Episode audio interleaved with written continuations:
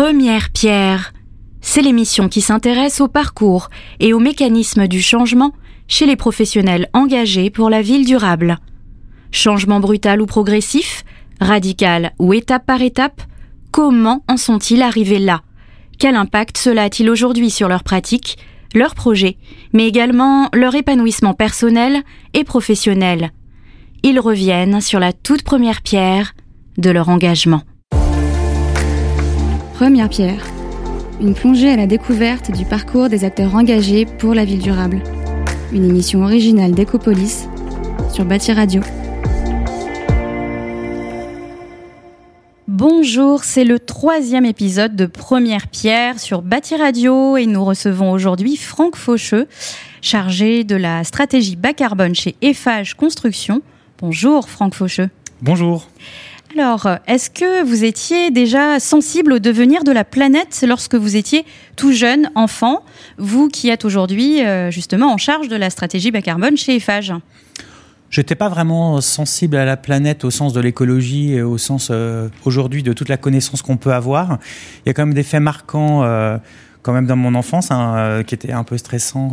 ben moi, je suis un enfant de Tchernobyl, hein, donc et c'est assez marrant de se dire que ma génération, on voit bien qu'on est rentré dans l'âge adolescent et adulte euh, plutôt par des faits un peu, euh, un peu anxiogènes. Euh, donc on nous parle pas de progrès, mais on nous parle de Tchernobyl et donc de problèmes nucléaires. On ne parle pas d'amour, mais on nous parle de sida. On ne parle pas de carrière, mais on parle de chômage. Donc c'est vrai que on va dire que on n'est pas rentré. Enfin moi je ne suis pas rentré dans l'adolescence en me disant ouh c'est la fête, on va changer le monde. Déjà on disait bon, faut quand même prendre du recul par rapport à, ce qu'on nous montre en avant, parce que euh, c'est vrai que le nucléaire, et on pourrait presque en parler maintenant, euh, à un moment a été euh, une certaine fois dans le progrès, comme l'a été le TGV, le Concorde, etc. Donc, donc c'est plutôt. J'avais pas de conscience écologique, mais par contre des notions de, pollution ou de respect de la nature qui vient plutôt de mon père d'ailleurs. Plutôt de votre père. Alors, est-ce que vous pouvez développer un petit peu? C'est-à-dire, enfant, vous étiez déjà assez sensible à cela euh, par le fait que votre père vous présentait un petit peu le monde d'une certaine manière, avec une certaine vision? Oui, ben en fait, mes parents euh, sont des gens euh, qui ont beaucoup de respect, beaucoup de respect pour euh, pour pour les gens en général. et puis mon père pour la nature. Mon père est vraiment un amoureux de la nature. Hein, donc donc dès qu'on pique-niquait, fallait qu'on laisse rien derrière nous. et donc voire même fallait vivre avec les animaux. Fallait pas tuer les animaux parce que ça faisait partie d'un écosystème un petit peu global. Donc et même si finalement c'est pas vraiment ça qui m'a marqué quand j'étais enfant, ce qui m'a marqué avec mon père et ma mère euh, mon père était euh, agent de travaux au ministère de l'équipement, en gros cantonnier, hein, il faisait des routes. Hein. et ma mère euh, aide ménagère, donc on peut dire classiquement femme de ménage, mais c'est pas du tout comme ça que l'un et l'autre présentaient leur métier. mon père, quand à 3 heures du matin, il se levait pour aller saler les routes, il nous disait ben, si moi je ne me lève pas, je ne fais pas mon travail, personne n'ira travailler. Donc en fait, euh, je suis un maillon important d'une chaîne pour que finalement notre territoire, pour que les enfants aillent à l'école, pour que les enfants aillent au travail, etc. Et ma mère, pareil, hein, euh, en fait. Euh, elle disait toujours que finalement, elle était là aussi pour être près des personnes, accompagner, les sentir autant psychologiquement que simplement faire leur ménage et faire leurs courses, permettant aussi aux gens d'être le plus longtemps chez eux. Donc il y avait les deux, en fait, finalement, alors qu'on pourrait considérer que c'était au bas de la chaîne, en fait, valorisaient beaucoup euh, l'apport social, euh, sociétal de leur fonction. Et donc, j'ai jamais ressenti enfin, je me suis jamais dit ma mère est femme de ménage et mon père est cantonnier. En fait, au contraire, il y avait un, grand, ils valorisaient vraiment leur travail. Mes parents sont des gens bien dans leur vie, bien dans leur pompe. donc, au contraire, c'est plutôt le bénéfice social de ce qu'ils faisaient qui m'a beaucoup importé. Et c'est souvent des questions que je me pose en me disant finalement, mon action, à quoi elle sert euh, et, c'est plutôt à, qui elle sert. Euh, est-ce que ça apporte euh, plus du confort que de la performance écologique sur les bâtiments, par exemple? Et ça, ça m'a beaucoup marqué tout petit. Très bien. Et en fait, vous étiez quel type d'enfant quand vous regardiez le monde? Est-ce que vous aviez des centres d'intérêt en particulier, des petites passions déjà à l'époque? Racontez-nous un petit peu. J'étais un petit garçon sensible. Et euh, en fait, non, je dessinais tout le temps. En fait, euh, j'étais, euh, j'étais pas du tout, pas du tout sportif, pas du tout à l'extérieur. Je dessinais tout le temps. je dessinais beaucoup de maisons déjà. Donc en fait, finalement, c'est marrant. C'est assez, assez tardivement que je me suis dit que j'aimerais bien être architecte, alors que finalement, bah, je dessinais tout le temps, et notamment des maisons où, quand avec mes frères, donc on est quatre garçons, et donc quand mes frères faisaient des vaisseaux spatiaux, moi je faisais des villes. Hein, je faisais l'église, le village, la boulangerie, parce qu'il fallait la pied à la boulangerie. Puis après, mes frères détruisaient mon village, donc on s'engueulait. Mais euh, globalement, ouais, c'était plutôt, euh, j'étais plutôt euh, un garçon d'intérieur, on va dire. Une, envie de construire, de bâtir déjà. Hein, de, vous dessiniez, mais plutôt de la bâtisse. Exactement, exactement. Et d'ailleurs, ce qui est assez marrant, c'est que sans doute la notion du foyer était assez importante. Et c'est vrai que les repas de famille du dimanche, en général, c'était la balade du nouveau lotissement et tout le monde regardait le nouveau lotissement, ce qui d'ailleurs était euh, finalement euh, peut-être un rêve d'enfant. Et puis euh, plus je grandissais, plus je me disais, mais en fait, pas du tout. En fait, on est. Alors moi, j'étais dans, j'étais dans un quartier. En fait, c'était 75 maisons pareilles, un programme social de la ville de Vitré, là d'où je viens. Et finalement, c'était la guerre des boutons. Donc ça, c'est intéressant parce qu'on était il y avait des guerres de quartier, parce qu'au milieu, il y avait un grand terrain de foot avec trois arbres, on faisait des cabanes. Et donc, donc c'était vraiment cette, cette, vie de, cette vie de village, cette vie individuelle. Mais par contre, on faisait tout à pied et à vélo. Donc il y a aussi cette proximité euh, qui derrière euh, me paraissait aussi important. Donc finalement la qualité de la maison était surtout liée à la qualité euh, urbaine un petit peu sur, sur l'ensemble. Et ça, ça me fascinait. Ça me fascinait de les maisons, comment on y allait, comment comment, comment on se garait, enfin le, le, jardin, le rapport au jardin, le rapport aux arbres, l'intimité. Donc euh, déjà petit, donc je dessinais beaucoup de maisons. Alors euh, petit, c'était euh, des mini châteaux, hein, puis avec une piscine. Et puis plus je grandis, plus je me dis que c'est pas mal de partager la piscine. On peut dire que ça a foncièrement changé votre regard sur la ville, c'est-à-dire que à l'époque, quand on est enfant, on, voit comment les bâtiments, la construction, l'organisation de la vie urbaine autour de nous? Euh, alors, étant enfant, euh, moi j'ai été très heureux en maison individuelle, en lotissement quelque part. Donc c'est pour ça que c'est assez intéressant euh, aujourd'hui quand on parle de densité. en fait, c'est derrière, c'est pas le mode de vie de la maison individuelle qu'il faut rejeter, parce qu'une maison individuelle ou un quartier, s'il est bien placé dans la ville, et si finalement on a un accès au bus, à pied, à vélo, on a accès à un certain nombre de, commerces et de services et d'écoles, finalement c'est pas du tout le sujet. Le sujet, c'est qu'on est très très loin de tout et que derrière on puisse pas euh, finalement avoir un accès simple euh, au travail, à l'école, à l'université. Euh, je fais une micro-pub pour le film À plein temps qui est sorti dernièrement avec Laure Calamy qui en fait court toute la journée parce qu'elle habite très très loin en banlieue, elle travaille dans Paris. ça c'est vrai qu'on se dit là il y, a un petit sujet, il y a un petit problème. Donc en fait, moi j'étais très heureux enfant dans un lotissement. Et, en même temps, on se rend compte qu'il faut croiser ça avec, euh, des notions de densité, notions de service, notions de commerce, qui fait que le logement collectif, sans être forcément des tours et des bars, en fait, euh, apporte aujourd'hui euh, beaucoup de, services. Et finalement, quand on regarde rapporter à la personne une vraie optimisation dans l'écologie de la matière, ne serait-ce que du, ne serait-ce que du transport. Donc pour moi, c'est jamais tellement évident de me dire que le rejet de la maison individuelle, là où j'étais très heureux enfant, en fait, il faut le rejeter aujourd'hui. En fait, non, c'est plus compliqué que ça. Et en même temps, le collectif pose des questions euh, de vivre ensemble, euh, rapport à l'espace extérieur. Hein. Moi, j'étais confiné dans un 40 mètres carrés sans balcon. On se rend compte aussi qu'il faut que il y a certainement, c'est un peu entre les deux, euh, qu'il y a certainement une efficacité écologique et puis un confort, un, confort de vie dedans. Donc moi, ce que ce qui était le rêve d'enfance n'est plus forcément mon rêve d'homme d'hommes de 45 ans, mais euh, en même temps, euh, euh, j'ai pas forcément de, très très bonnes, enfin de bonnes solutions. La question, c'est en fonction de son mode de vie, de son habitat, c'est quoi l'impact sur son territoire. C'est quoi l'impact sur son territoire à l'époque quand vous étiez enfant? Vous n'aviez pas peut-être ces notions-là, mais progressivement, collège, lycée, vous avez commencé à penser à votre orientation. Est-ce que c'était déjà là, l'architecture, ou pas encore? Alors, euh, oui, alors, je voulais être architecte. Voilà, c'est quelque chose qui m'ont à, à, me faire un petit peu, un petit peu rêver. Alors, plutôt architecte euh, par rapport au patrimoine, ce qui d'ailleurs était un peu un choc quand j'ai commencé les études d'architecture. Donc, moi, euh, ce qui me passionnait, c'était un énorme livre à la bibliothèque qui était en fait l'Opéra de Paris, l'Opéra Garnier, avec une double page où on voyait euh, les sous-sols, et, enfin toute l'infrastructure, un peu l'ensemble. Il y avait le même double livre avec le paquebot France, pareil, on voyait les machines et tout. Vraiment ça, ça me fascinait.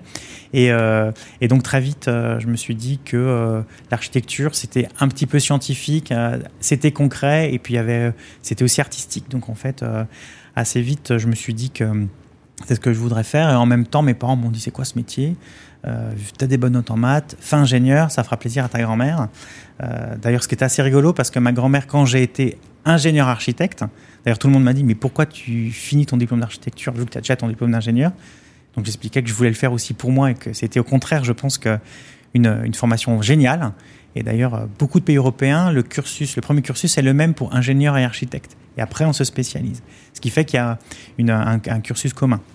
Et vraiment, cette double, cette double formation, pour moi, a été euh, enfin, d'une cohérence euh, assez, euh, assez géniale et, vraiment, moi, m'a beaucoup aidé. Et donc, c'est un bagage plutôt scientifique, un bac. Bac C, enfin, donc maintenant, les bacs scientifiques, voilà. Donc, et puis après, donc, je suis parti en classe prépa pour faire plaisir à ma grand-mère.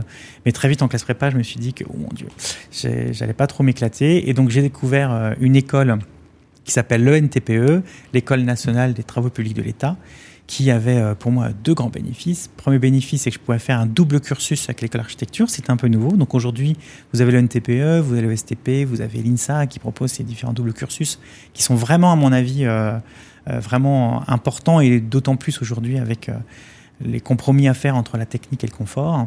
Et le deuxième bénéfice, c'est que je pouvais rentrer en tant que fonctionnaire. Donc, euh, elle est fonctionnaire, donc payée pendant mes études, donc étant l'aîné de quatre enfants, euh, je me suis dit que ce serait peut-être pas mal. Donc voilà pourquoi je me suis. C'est le top, ça. Ah ben j'ai voilà vraiment je donc j'ai bûché pour arriver dans cette école euh, que j'ai eue avec grand plaisir. Et finalement aussi, ce qui est assez intéressant, c'est que je suis arrivé dans l'école de fonctionnaire parce que c'était ce double cursus, parce qu'il y avait aussi ce confort, et puis qui rajoutait cette question ben, peut-être sociale, sociétale euh, en fait, euh, quel est l'intérêt général, euh, comment on porte de l'intérêt général dans aujourd'hui une évolution qui est aujourd'hui très économique sur, pour faire construire sa propre maison et très écologique sur lequel il faut essayer de limiter les, les, les impacts, ce qui là rentre dans nos vies. Hein. C'est la question de la voiture, c'est la question du jardin. Donc, euh, Vous vous rappelez d'une rencontre en particulier euh, lors de vos années d'études post-bac? Un enseignant, une citation forte, quelque chose qui vous, aurait marqué et qui euh, vous a permis justement d'aller en transition vers ce que vous faites aujourd'hui? Une rencontre peut-être? Alors les rencontres sont peut-être arrivées plus tard dans mon cursus professionnel. sur, pendant mon, mes études, c'était très c'était un peu linéaire. Alors il y a peut-être un professeur de physique en classe préparatoire qui m'avait fait rire en me disant Monsieur Faucheux, ce n'est pas que vous n'êtes pas logique, mais vous n'êtes pas la logique de tout le monde. Et en fait, aujourd'hui, je me rends compte que c'est certainement une chance parce que j'ai peut-être et certainement grâce à mon double cursus une vision assez panoptique des choses. C'est-à-dire qu'en fait, il n'y a pas qu'une bonne solution. La question n'est pas performantielle uniquement, elle est aussi liée au confort. Une fenêtre, c'est certainement un point faible thermique, mais c'est surtout de la lumière, une vue, un paysage, etc. Donc en fait, avoir euh, à prendre un peu euh, les deux faces à un même sujet sont assez importants pour qu'on puisse finalement euh, avancer dans, la bonne solution. Et souvent, en physique, c'est ce qu'il me disait. Il me dit en fait, vous avez une, approche, enfin, vous avez des détours, vous retombez toujours sur vos pieds, mais avec des complications. Ce qui était des complications scientifiques, mais je pense qu'aujourd'hui, dans ma vie professionnelle, sont au contraire prendre en compte toutes les données d'un problème la donnée n'est pas que économique, euh, que scientifique, que physique, euh, elle est aussi comportementale, elle est aussi quel imaginaire j'envoie avec, euh, avec telle ou telle solution. donc si je vous dis on va faire une pile hydrogène, les scientifiques c'est formidable, mais plein de gens vont dire ça va exploser, j'ai peur. Donc finalement, cette vision un peu globale qui était presque un frein à l'époque pendant mes études, aujourd'hui je pense c'est une, une de mes forces. Une de vos forces. Et vous étiez quel type d'étudiant? Plutôt révolté, résigné, euh, optimiste peut-être? Euh, Je pense que j'étais très optimiste euh, et j'étais, j'étais toujours délégué. Donc toujours délégué, donc C'est-à-dire que j'étais euh, du côté des profs euh, quand, quand, quand, des fois on faisait un peu n'importe quoi en cours, du côté des élèves quand certains profs vraiment exagéraient, etc. Et tout. Donc j'étais une sorte d'ambassadeur ou un peu, un peu entre, entre, les deux. Bon, après, je parle, je parle vite parle fort, donc ça doit aider. Quoi. Puis bon, comme je suis plutôt optimiste, finalement, les gens se disent, je pense des deux côtés, les gens se disaient, bon, Franck, il, il est pas. Enfin, peut-être qu'aussi, il y a peut-être une, notion d'intérêt général que j'arrivais à porter au-delà, euh, et donc qui faisait que j'apportais une certaine confiance. Donc là, on arrive diplômé, on est sur quelle année là à peu près 99. Euh 99. Sans donner d'âge, hein. 99, mm. donc parfait, vous, l'avez, vous avez dit de toute façon tout à l'heure votre âge. 1999, quelle vision en regardant le monde? On est jeune diplômé, on est ingénieur architecte, qu'est-ce qu'on a envie de faire là tout de suite? Alors en fait, euh, enfin, je vais peut-être remonter finalement 18 mois avant. Euh, donc je suis euh, dans mon école d'ingénieur, je dois faire un stage et j'apprends que le directeur des services techniques du Louvre est un ancien de mon école. Donc je l'appelle pour dire voilà, j'aimerais faire un stage au Louvre. Alors Louvre, là c'est vraiment en termes patrimonial, en termes d'art, c'était vraiment le, top. et, il me dit c'est super, c'est parfait parce qu'on a un problème de courant d'air sous la pyramide du Louvre. Donc, euh, donc en gros, euh, il me dit voilà, donc ça pose un problème parce que les gens qui vendent les billets ou qui récupèrent les billets, qui sont eux en station, qui ne bougent pas, ont euh, bah, des problèmes de conjonctivite, de sécheresse des yeux, voilà. Donc et donc, si vous pourriez nous faire une petite étude, ce serait super. Donc moi, je dis banco, je viens. Euh. Et donc j'ai fait de la euh, thermodynamique des fluides, qui était une matière que je détestais. Mais euh, donc on a modélisé la pyramide, on a modélisé finalement à grosse maille, notamment les cours Pouget et Marly. Là, vous avez une merveilleuse sculpture française et une partie du carrousel pour se rendre compte que forcément sous la pyramide vous avez un apport de lumière hyper important. Vous avez au minimum 35 000 personnes qui passent, donc qui dégagent la chaleur, donc un apport de chaleur important. Et forcément, il y a des fuites, c'est normal dans un château euh, qui a mis 10 siècles à se construire, des fuites au niveau de la toiture, donc forcément, il y a un tirage d'air. Donc, euh, donc l'idée, euh, donc ce, travail se dit comment on essaye soit de limiter ce tirage d'air, et en fait, le tirage d'air était à la limite de l'inconfort, sauf de temps en temps, on avait des, on avait des, des pics comme ça qu'on comprenait pas, et en fait, un jour, je l'ai compris tout simplement en arrivant au bureau, je me suis retrouvé qu'un quart de touristes. Euh, et donc, côté Rivoli, les deux portes, il y a deux portes. Euh, normalement, il y a, un sas pour permettre justement euh, de limiter l'entrée d'air. Et donc là, les deux portes étaient ouvertes en même temps. Et là, il y a eu un grand courant d'air. Et je me suis dit, ah bah oui, c'est juste des entrées parasites d'air. Donc la proposition, c'était juste de tester des rideaux d'air chaud, comme on a dans les centres commerciaux, pour limiter cet apport-là. Et puis surtout de dire, techniquement, c'était compliqué de rendre étanche, voire impossible de rendre étanche les toitures du Louvre. Donc la question, c'était plutôt, c'est quoi le problème? C'est le bâtiment ou c'est l'inconfort des gens en fait? Le, problème, c'était comment on améliore le confort des gens. Donc c'était plutôt, est-ce qu'on n'essaye pas de décaler les gens? Donc à un moment, euh, de, les ventes de billets qui à un moment se sont faites euh, dans des petites boîtes en verre. Aujourd'hui d'ailleurs, se sont décalées sur le côté. Et donc c'était plutôt de décaler euh, un petit peu les, postes des contrôleurs de tickets qui n'existent plus d'ailleurs maintenant, je pense que tout est automatique donc euh, qui permettait en fait de travailler sur ce confort-là. Donc ce qui avait surpris mon, mon maître de stage, c'est que j'avais fait tout un travail hyper technique et en même temps je lui ai dit je voudrais faire un sondage. Donc j'allais, euh, j'avais, j'étais allé voir les gens pour dire c'est quoi votre inconfort, c'est quoi le problème visuel, euh, c'est quoi? Et donc pour prendre un peu une vision un peu bah, panoptique, un petit peu des choses. Et dire ergo aussi un petit. Voilà, un peu ergonomique, exactement. Et donc se dire en fait le soleil, c'est peut-être pas un problème s'il y a personne. En fait, le problème, c'est quand il y a une plante ou quelqu'un. Mais finalement, euh, s'il y a personne, euh, finalement, s'il y a une grande tache solaire et un gros inconfort solaire, c'est pas très grave. Donc, euh, donc, je fais ce rapport de stage au Louvre qui se finit très bien. Je reviens avec un tome énorme.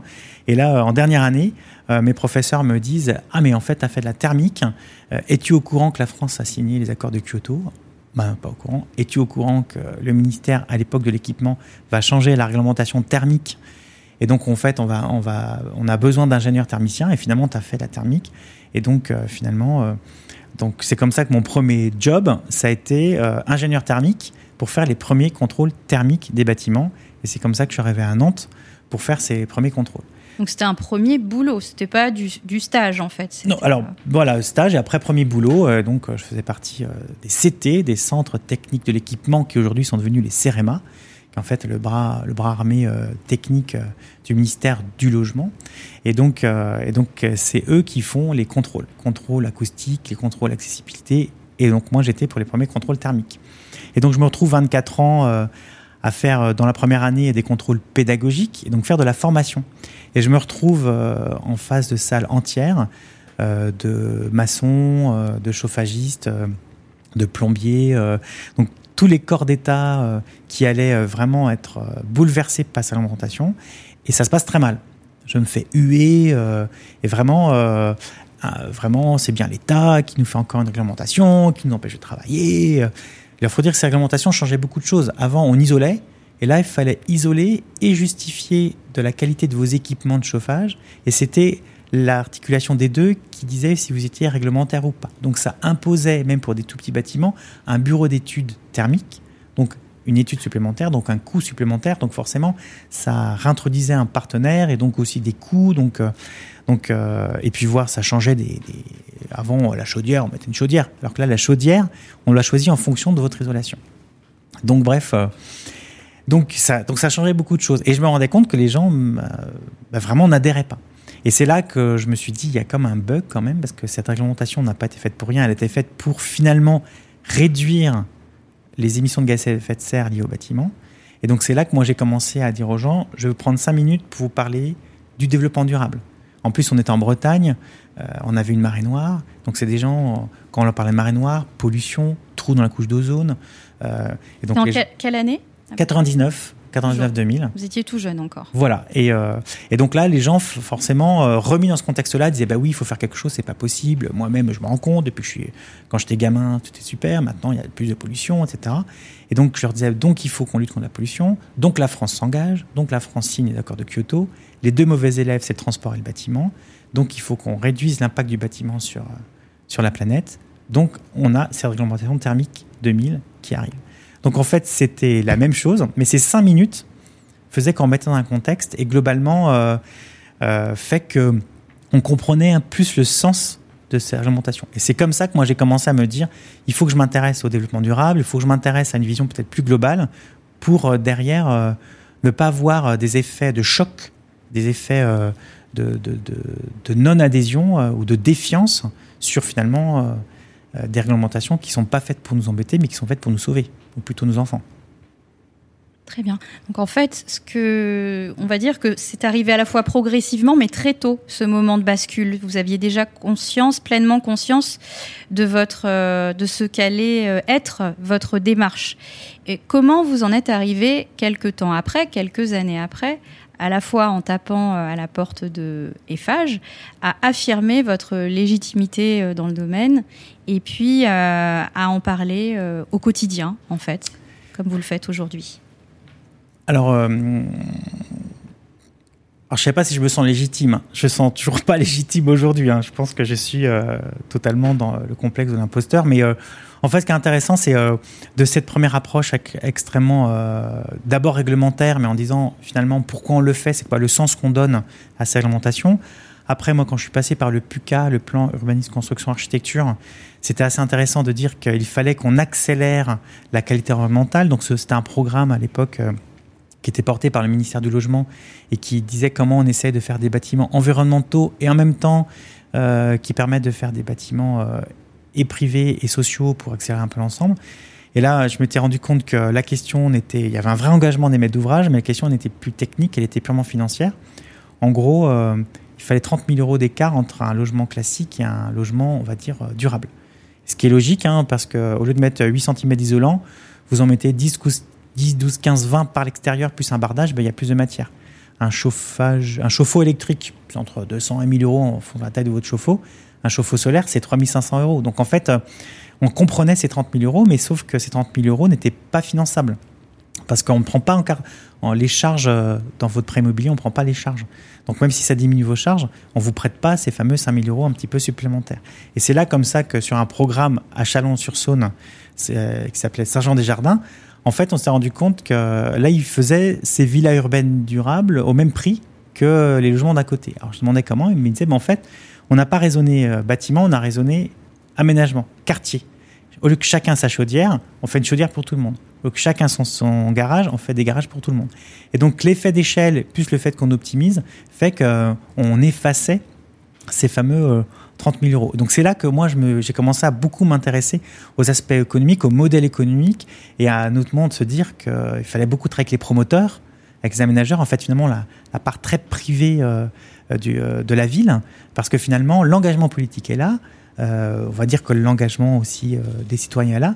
Mais aujourd'hui, ce modèle économique était compliqué à trouver, qui se retrouve justement dans comment j'ai mon foyer, ma maison, mais en même temps, comment le fait de partager un certain nombre d'éléments, un peu de jardin, un peu de voiture, un peu de transport, fait que globalement, économiquement, je peux avoir mon logement qui va euh, diminuer de 30% mes émissions de gaz à effet de serre.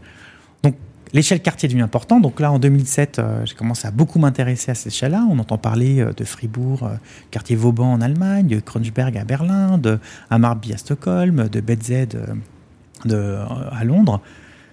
Mais aussi, on commence à sentir qu'il se passe des choses du côté de Grenoble, du côté de Lyon, du côté de Nantes, du côté de Rennes, avec un nombre de, de, quartiers. Et donc, et donc là, je commence à travailler sur les quartiers durables. Mais à l'époque, c'était vraiment, bon, on va dire, de la R&D du ministère. Et puis est arrivé le Grenelle Environnement, engagement 49 du Grenelle, développer les écoquartiers. C'est comme ça que moi j'ai eu la chance de pouvoir euh, porter pendant 10 ans cette démarche-là. Et cette démarche, en fait, qui était euh, à la Grenelle. C'est-à-dire qu'en fait, au lieu de faire un grand groupe de travail parisien pour essayer après d'appliquer, en fait, on a fait un grand club qui était porté directement par les villes et par les équipes des villes, dont le privé, pour dire euh, comment est-ce qu'on va essayer de partager sa chaudière, partager ses vélos, partager ses stationnements, euh, faire plus de place à la nature, pour finalement euh, permettre d'avoir des écoquartiers à la française. donc, il y avait déjà une prise de conscience collective à l'époque de, de l'urgence que l'on vit aujourd'hui. Oui, et par les territoires, vraiment par les territoires. Enfin, je trouve que, euh, en gros, moi, j'ai beaucoup appris. Moi, la, chance que j'ai eue, c'est que j'ai pas apporté grand-chose. J'ai simplement permis que euh, on rapproche euh, des prises de, de position politique de la ville de Grenoble, de la ville de Lyon, de la ville de Rennes, de la ville de Nantes, de la ville de Paris, de la ville de Lille. Certains avec un apport extrêmement social. Lille avec beaucoup de questions sociales et de dépollution des sols D'autres avec un vrai changement de comportement, comme à Grenoble, on fait tout à vélo, quoi. On fait de la vraie densité parce qu'aussi on a une cuvette. Euh, donc euh, des engagements aussi portés par la culture. Euh, avec Nantes, où on fait d'abord, on s'appuie finalement sur la troupe de théâtre Royal de Luxe. On fait le musée des machines. On demande à Monsieur Chemetov, paysagiste, de faire d'abord le jardin, comme on a fait aussi à, à Batignolles. On fait d'abord le jardin Martin Luther King pour créer une adhésion et après on fait les bâtiments autour. Donc vraiment, ça a été ce rapprochement de politique locale qui vraiment portait de l'écologie, mais peut-être plus l'écologie urbaine, voire industrielle, et qui finalement euh, ont permis de faire des, quartiers aujourd'hui qui vivent bien. Vous avez toujours un parc, vous avez toujours des commerces, vous avez toujours du logement privé, du logement social, des écoles, une vie de quartier euh, dans une densité quand même assez, euh, assez importante, et souvent avec avec un vrai, un vrai, un vrai confort de vie. Donc là, donc vraiment, il y avait une, une vraie euh, compréhension. Et Bordeaux aussi, bien sûr. Euh, enfin, en gros, les, politiques locales. Alors souvent, on voit bien qu'il y a aussi euh, une ville, une métropole, une prise de conscience sur les réseaux urbains partagés. Souvent, une agence d'urbanisme ou un CAE qui va porter un peu d'architecture ou de vision un peu sur l'ensemble du territoire, qui fait que les territoires avaient déjà tout compris. Euh, et, en gros, c'est le fait que les écoquartiers soient portés autant par eux, avec à l'époque euh, une direction euh, générale de l'administration, dont à l'époque une certaine Stéphanie Duplion, qui est aujourd'hui la directrice générale qui fait partie des gens qui m'ont qui m'ont beaucoup inspiré, qui m'inspirent encore. Globalement, il y a eu, on était tous autour de la table, vraiment. et ça, vraiment, cette démarche écoquartier qui finalement n'est pas une loi, n'est pas, il n'y a, a, pas de subvention, il n'y a pas de loi, c'est simplement comment tous ensemble on essaye entre le code de l'urbanisme, le code de la construction, le code de l'environnement, le modèle économique local, les politiques locales des villes, ben on arrive à faire plus de voitures, enfin excuse-moi, plus de vélos, moins de voitures, moins de voilà, c'est ça. Oh mon dieu, le lapsus révélateur. Voilà donc euh, et donc euh, en tout cas cette démarche écoquartier euh, fait, fait, que tout le monde avait sa place et notamment le privé. Et notamment et dans le privé, ce qui est toujours assez intéressant, c'est euh, que finalement, au regard des urgences écologiques euh, que l'on a, en fait, faire une fois un super bâtiment complètement autonome, mais qui est en dehors des codes économiques, on va pas y arriver. Si par contre, avec un industriel, on arrive à systématiser euh, l'isolant biosourcé, à systématiser moins de béton, à systématiser euh, la, de garder la pleine terre, en fait, c'est peut-être moins démonstrateur. Par contre, en termes globalement pas de tonnes de CO2 économisées, c'est plus important. Donc moi, c'est comme ça finalement je travaille beaucoup avec le privé et qu'à un moment j'ai eu l'opportunité que Valérie David, autre femme formidable, géniale, d'une énergie folle, qui euh, m'appelle en me disant voilà, euh, on, alors je, travaillais avec un peu tout le monde, hein, donc euh, et en fait elle me dit on lance un grand écoquartier, puis on va faire beaucoup d'innovation et, et donc voilà, elle me disait voilà si vous connaissez quelqu'un qui ça pourrait intéresser de faire autant de l'agriculture urbaine que du nouveau béton, on serait preneur pour un touche à tout quoi. Et je me suis dit tiens ça pourrait m'intéresser, donc je, je suis actuellement en disponibilité du ministère du logement. Et en me disant, je, en mettant de l'autre côté de la barrière, chez un industriel euh, du BTP, du logement. Et en même temps, c'est intéressant. Que l'on peut nommer. Hein. Eiffage, voilà. Et, euh, donc, et donc la branche construction. Et donc, euh, et en se disant que finalement, la stratégie bas carbone qui se met en place chez Eiffage aura une réponse industrielle. Alors, on n'est peut-être pas dans la rupture. On voit bien que la conduite du changement est compliquée, mais par contre, c'est vrai que derrière, en termes quantitatifs, il y a une vraie, il y a une vraie efficacité. Alors il y a une efficacité, mais est-ce que euh, subsiste aujourd'hui euh, chez vous des frustrations quand vous regardez euh, à la fois votre mission, mais tout ce qui reste à faire? On a vu hein, le rapport assez alarmant du GIEC. comment vous, vous sentez aujourd'hui, à la fois dans votre mission, mais par rapport à tout ce qui reste à faire? Aujourd'hui ben, on sent pas très bien, hein. donc on sent pas très bien parce que je, toutes les démarches que moi j'ai pu porter euh, entre la réglementation thermique, entre la démarche écoquartier et aujourd'hui la stratégie bas carbone d'un grand groupe du BTP français, fait globalement qu'on euh, avance de plus en plus, on, a de l'adhésion, mais globalement, euh, on voit bien que les 30% de CO2 pour 2030, là, va vraiment, il va falloir aller chercher. Ce qui veut dire globalement changer euh, beaucoup de choses, voire même euh, changer. Euh, donc là, il faut aussi changer les clients. Il faut aussi changer la demande. on voit bien qu'aujourd'hui, les gens nous disent, je veux j'ai cherché un appartement là, j'ai déménagé il y a un an. Tous les agents immobiliers me prenaient le plein ouest, mais le plein ouest, ça va être l'enfer. Avec par rapport aux canicules. Donc on voit bien qu'il y, a un mouvement un peu global, un peu d'ensemble. Moi, je participe à une stratégie bas carbone, qui est une stratégie comptable de comment je choisis mes matériaux pour qu'ils soient le plus bas carbone possible, mais c'est un des maillons qui globalement pose la question et la nature. Euh, donc il faut garder la pleine terre, il faut garder des zones humides, euh, il faut mettre des places de vélo, mais c'est pas parce qu'on a des places de vélo que les gens font du vélo. Donc il faut travailler sur le comportemental. Donc c'est vrai que des fois le maillon difficile d'aller sur on va mettre moins de béton, un peu plus de, bois, euh, qui déjà est un petit parcours du combattant en fait, on se rend compte que euh, euh, c'est, euh, il faut aussi derrière avoir beaucoup d'autres choses qui vont, qui vont du très comportemental à chaque, malgré, malgré, nos libertés de comportement de chacun, et en même temps d'autres politiques publiques, des réseaux de chaleur. C'est vrai que quand les villes ne mettent pas en place de réseaux de chaleur, bah, c'est compliqué aujourd'hui de se dire, ben, en plus, là, aujourd'hui, on voit bien qu'on a une défiance du gaz, euh, ce qui est très bien par, d'autres biais. Donc, pas son biogaz, mais qui dit biogaz dit méthaniseur. Qui dit méthaniseur, il faut qu'on se mette à trier nos poubelles. Enfin, on voit bien qu'à un moment, euh, euh, on a bien le chemin. c'est ce que dit le GIEC, Jean Jouzel, que moi j'écoute à chaque rapport, qui se désole d'avoir raison depuis 30 ans.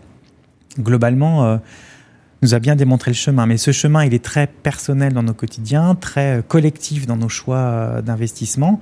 Euh, et derrière, tout est un petit peu lié. Et on sent bien que chacun dans nos métiers, c'est déjà tellement difficile de changer. donc que souvent, tout ça mis bout à bout, c'est un peu difficile. Et d'un point de vue très personnel, il y a deux ans, j'ai eu une sorte de, de révélation. je, je suis bénévole dans une structure qui s'appelle Plateau Urbain, qui fait de l'occupation temporaire. Donc c'est c'est une autre vision de l'écologie urbaine, mais que vraiment avec des gens euh, qui m'inspirent. Alors Simon Lenné, euh, Paul Citron, Laura Petitbon, Cécile Tabert, enfin des tas de gens qui sont euh, Gauthier Lebaille, enfin bref, des tas de gens vraiment vraiment investis. Et donc dans, dans ce cadre-là, en fait, on avait été appelé donc plateau urbain, la structure, la coopérative plateau urbain avait été appelée pour participé à une conférence devant l'association des jeunes protestants de Paris. et, et, en fait, finalement, leur demande était sur euh, comment lutter contre les grands projets de Paris, enfin les grands projets euh, de Tours, etc. bref. Et donc finalement, on s'est dit, mais c'est pas vraiment ce que fait Plateau Urbain sur euh, résorber la vacance, soutenir la création que vous voulez nous interroger, c'est plutôt sur un rapport d'urbaniste. Donc finalement, c'est moi qui est un peu l'urbaniste du groupe, du groupe Plateau Urbain, d'y aller. Et, et j'étais en face d'une centaine de jeunes, 20 ans, mais hyper militants, mais, euh, mais positif, positif, militant, euh, grosse remise en cause euh, de, plein de choses. Et, et en préparant, je leur avais dit, ben, écoutez, en vous voyant, comme j'avais plus de 40 ans, je dis, moi, je me rends compte que je suis un homme de l'atténuation. En fait, il y a deux grandes politiques en termes techniques. Il y a l'atténuation et l'adaptation. L'atténuation, c'est faire moins de CO2. Moi, je suis totalement un homme de l'atténuation. Moins de voitures, plus de vélos, moins de béton, plus de bois, euh, moins de routes, plus de nature, euh, porté par l'ensemble des réglementations euh, des différents ministères, du code de l'environnement, code de la construction, code de l'urbanisme, etc. Donc, et déjà, j'espère l'avoir fait avec beaucoup de conviction et, et avec grande foi, mais c'est jamais que de l'atténuation. Et aujourd'hui, cette génération, et moi-même dans mon quotidien, on n'est plus à l'heure de l'atténuation, on est à l'heure de l'adaptation. Et euh, entre mes 0 et mes 24 ans, j'ai connu une canicule. La canicule de 2003, 15 000 morts, l'enfer. Depuis que j'ai 40 ans, je pense que j'ai 4 à 5 coups de chaud par an. Donc euh, si je prends juste ce phénomène-là, je me rends bien compte que là, la question, c'est pas uniquement de comment on se met au frais de temps en temps, c'est comment on s'adapte, comment les logements doivent être tous traversants, permettant, un courant d'air, ce qui veut dire que si vous donnez sur des rues hyper passantes, hyper bruyantes, ça va être compliqué de bien dormir en cas de chaleur. Euh, enfin, comment on se protège on sait, on sait faire, il hein, faut mettre des claustras en bois, super, mais qui les paye, ça, ça a encore un coût supplémentaire qu'on n'a peut-être pas. Donc, euh, donc aujourd'hui, euh, je me rends compte qu'aujourd'hui, il faut aller plus vite. Et je sais pas trop comment faire pour aller plus vite. Donc, et que la génération là qui arrive, vraiment euh, nous bouscule, hein, nous bouleverse. Et, euh, et, et dernièrement, cette petite vidéo virale euh, de jeunes diplômés de Paris Agro qui font un appel à la désertion, ça m'a beaucoup secoué sur, sur le fait de dire c'est super d'avoir ces, parcours un peu différents et qui décident de faire autre chose. Et ça, ça, montre, ça montre qu'il faut aussi, enfin, faut aussi qu'on remette en cause beaucoup de choses. Et en même temps, euh, euh, ma place que j'ai eue au ministère, ma place que j'ai aujourd'hui dans un groupe privé, fait que j'essaye, euh, j'espère que ça va faire basculer peut-être plus de monde. Alors peut-être moins vite, avec moins d'impact, mais peut-être plus en, plus en quantité. Donc il faut les deux, en fait, faut les deux. Et, pour finir sur ce sujet, avant de parler de vos muses et de votre euh, livre, euh, votre livre de chevet euh, qui vous inspire, est-ce que vous avez justement un message à faire passer à ceux qui nous écoutent, qui ont envie de faire passer des idées d'engagement, leur vision, leur perspective parler ou témoigner de leur, première pierre, mais qui n'osent pas. Vous avez évoqué tout à l'heure, avec un terme fort, hein, cette idée de de syndrome de l'imposteur. Donc il y a des tas de gens peut-être qui nous écoutent et qui se disent euh, moi j'ose pas ou je sais pas ou, ou je suis pas là pour ça ou je ne sais pas faire. Qu'est-ce que vous pourriez leur dire ou leur donner comme conseil? Bah, Qu'il faut bah, faut essayer quoi. Faut essayer, faut proposer. Euh, là dernièrement on est sur un projet appel d'offres, c'est marqué en gros en gras, euh, aucune variante possible. Et la demande c'est de déconstruire pour reconstruire. Et quand on voit le bâtiment à déconstruire, on dit mais pourquoi on le déconstruit Le bâtiment, au contraire, il faut l'épaissir, il faut, faut, mettre des nouveaux balcons en bois, faut, mais au contraire, il faut, faut, garder le bâtiment parce que on va générer euh, un inconfort pour les voisins pendant deux ans. Euh. Donc il faut, faut, oser dire, quitte à chuter sur le moment? Alors, justement, en fait, euh, c'est ça. En fait, là, parmi l'équipe, la moitié ont dit on prend un énorme risque si on fait ça. Euh, on va être éjecté du concours. Euh, en même temps, si on le fait, euh, on, envoie notre message. Et en fait, on se rend compte que dans les questions-réponses, c'est une question qui a été très vite posée. Et en fait, finalement, le fait qu'on la pose aussi a montré notre posture collective à dire et si on faisait un peu différemment, sachant qu'on répond au programme, mais par un autre biais. On garde la structure, donc je gagne 30% de CO2, donc je gagne, je sais pas, je pense 200 tonnes de CO2. Enfin bref, ce qui fait que là, c'est. Et le fait de juste poser la question, et donc en fait, on a été plusieurs à se la poser ensemble, dire posons la question au maître d'ouvrage. C'est même. C'est comme il fait tout un paragraphe sur l'économie circulaire, il demande de le détruire le bâtiment. Il y a un peu un paradoxe. Ça ne coûte rien de poser la question. Il faut juste avoir ce courage et finalement on se rend compte que c'est, c'est, bah, en fait, je pense que tout le monde va proposer de garder le bâtiment, quoi. Donc, euh, donc, il faut oser. Exactement. Osons ensemble. Et qu'est-ce qui, euh, justement, ou qui vous a mis sur cette euh, démarche-là, sur ces, cet élan de, d'inspiration? Bah, après, je vous disais, moi, j'ai toujours eu la chance d'avoir des collègues ou des super hiérarchiques ou des gens qui, en fait, ont écouté euh, euh, et puis euh, et ont permis de dire bah, vas-y, montre-nous, fais-nous. Alors, quand je suis en administration, j'ai fait beaucoup de notes. Donc, je fais une petite note pour expliquer pourquoi est-ce que, plutôt que de faire une loi écoquartier, on va plutôt faire un club écoquartier et que, au contraire, on va revisiter certains articles du Code de l'urbanisme. Vous avez une muse en particulier? Alors, Stéphanie Dupillon, qui a été à l'époque, qui était adjointe au sous-directeur et qui est maintenant directrice générale. Valérie Lazec, aujourd'hui, qui est directrice générale euh, de, l'établissement public d'aménagement atlantique, qui a été ma chef et avec qui euh, et qui d'ailleurs euh, parlait beaucoup d'écologie politique. Moi, donc j'ai beaucoup appris là-dessus sur une approche très ouais, très politique de l'écologie avec comment derrière enfin ouais tout, tout ça c'est des choix un petit peu politiques. Donc des femmes. Ah oui, Valérie David, alors elle, c'est plutôt de l'écologie industrielle, mais qui justement porte depuis presque 15 ans chez Eiffage, euh, d'abord un laboratoire euh, phosphore, puis aujourd'hui la direction développement durable, et euh, que j'avais rencontré par hasard à un colloque et qui était venu me voir pour me dire on n'arrive pas à avoir une, autorisation sur un échangeur de chaleur.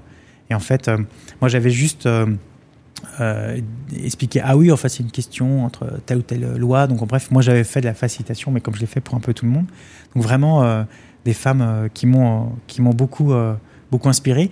Et puis des groupes, des groupes, comme je vous disais, plateau urbain, vraiment euh, plateau urbain, euh, histoire de la vie. Vous prenez un stagiaire. Euh, en deux mots, plateau urbain fait, pour résumer pour ceux qui n'ont pas De l'occupation temporaire. On repère des bâtiments vides qui, globalement, vont être vides 6 mois, 18 mois, 2 ans, 3 ans, le temps qu'ils soient vendus ou détruits ou déconstruits.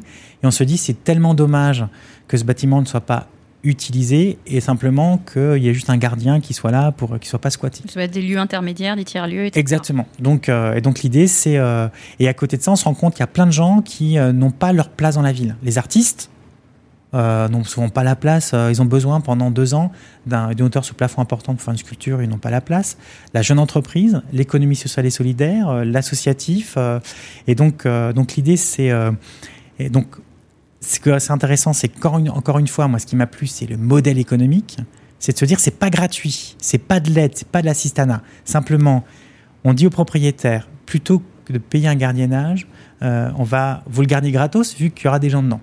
Donc simplement, euh, pas de loyer, et on va payer les charges et les impôts. Ce ne sera pas un squat. Ce ne sera pas un squat. Ce sera, euh, et donc tout est légal. Euh, c'est un bail, soit un vrai bail, soit un bail euh, dérogatoire, soit un bail temporaire. Enfin, tout est justement. D'ailleurs, à l'époque, le groupe Plateau Urbain était venu me voir pour qu'on voit comment ça pouvait être encadré dans le cadre du code urbanisme pour justement pas être dans de la dérogation et être dans du vrai droit. Donc, et donc l'idée, c'est que pendant 6 mois, 18 mois, 2 ans, 3 ans, en fait, c'est les lieux vivent et donc c'est tellement mieux aussi pour les voisins qu'on contre un, lieu qui vit, souvent un lieu ouvert.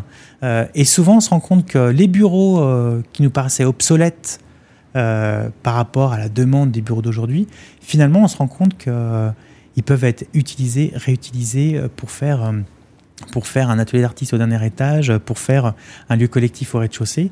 Et ça ouvre plein de possibilités d'usage auxquels finalement souvent le promoteur euh, n'a pas idée parce qu'il est dans un marché particulier.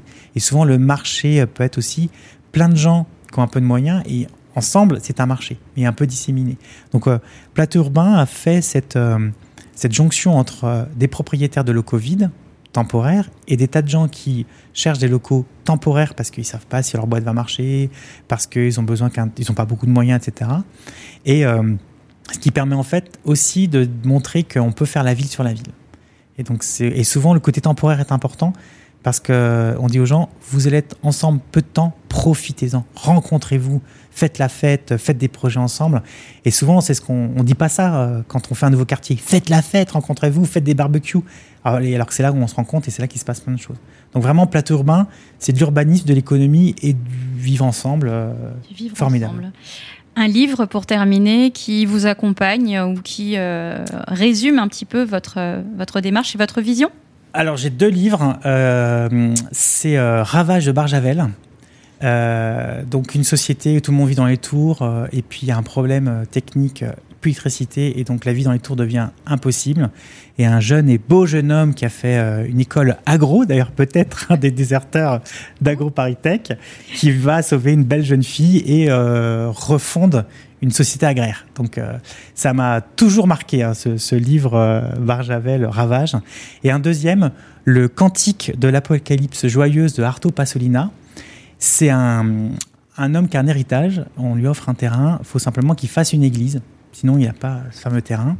Et donc, il décide de le faire. Et puis, en fait, il arrive dans une sorte de village en Finlande. Et puis, au fur et à mesure, en fait, il y a un petit problème géopolitique et il se retrouve à être coincé là-bas et il recrée une société euh, qui vit en autarcie. Euh, ils rapprennent à chasser, à faire des salaisons, à vivre l'hiver ensemble, faire leur propre bois et recréer une société euh, complètement écologique, un petit peu d'ensemble. Et au fur et à mesure, le livre commence aujourd'hui. Et puis plus il avance, plus on est en 2030, 2050, 2100. Et en fait, on sent finalement ce que pourrait être euh, une apocalypse joyeuse à la GIEC et, montrant comment il bah, faut revivre plus dans une économie locale, euh, circulaire, euh, sociale et solidaire. Et, vraiment, ça, deux livres vraiment intéressants. Et après, j'avais juste réfléchi à des documentaires. Si vous avez jamais. Rapidement. Voilà. Le sel de la terre. Wim Wenders avec le, le, photographe Salgado c'est la seconde partie du documentaire euh, qui est super quand il recrée. En fait, c'est plutôt sa femme, le personnage de sa femme, qui, recrée des, forêts primaires. Et en fait, Salgado, à un moment euh, de dépression, de voir les hommes, retourne au Brésil où ses parents ont déforesté euh, le territoire, mais pour que lui puisse faire des études d'ailleurs. Hein. Et en fait, sa femme dit Attends, t'es déprimé, on va refaire une, une forêt. Et depuis, ils refont des forêts, et depuis, il est devenu photographe de la nature. Vraiment voyez, et c'est encore sa femme hein, qui, est, vraiment, vraiment présente. Et puis, euh, un tout petit documentaire qui s'appelle The Corporation, qui en fait, euh, c'est des, on fait l'analyse psychiatrie de l'entreprise, montrant que l'entreprise, elle est, elle est paranoïaque, euh, schizophrène, enfin, c'est l'enfer. Et en disant, il faut aussi qu'on arrête de dire c'est pas moi, c'est l'entreprise. Il y a des gens dans une entreprise, on peut prendre des décisions intelligentes aussi. Et donc, il y a toute cette première partie du documentaire, et à la fin, il y a plein de bonnes idées. C'est là qu'on voit euh, le microcrédit des femmes indiennes qui ensemble refont, alors je sais plus ce qu'elles doivent faire, euh, sans doute de la couture, je sais pas trop quoi, mais en fait la dernière partie du commentaire est super positif. Donc vraiment, euh, c'est, ça m'intéresse aussi à un moment d'avoir, on s'en prend plein la tête sur une réalité vraiment angoissante de notre monde et en fait d'avoir à la fin quand même des petites actions. C'est vraiment la théorie du colibri, hein, Pierre Rabhi qui en fait montre qu'on peut faire différemment. Donc vraiment. Euh, on peut faire différemment. En tout cas, vous nous avez donné beaucoup euh, d'optimisme et de tips pour aborder, euh, pour aborder le présent et l'avenir positivement. Donc, merci à vous. Merci à vous, Franck Faucheux, pour ce témoignage et d'avoir osé franchir le cap, franchir le cap de ce récit Première Pierre sur Bâti Radio. Merci. Merci beaucoup. Première Pierre une émission à réécouter et télécharger sur le site de Bâti Radio et sur toutes les plateformes de streaming.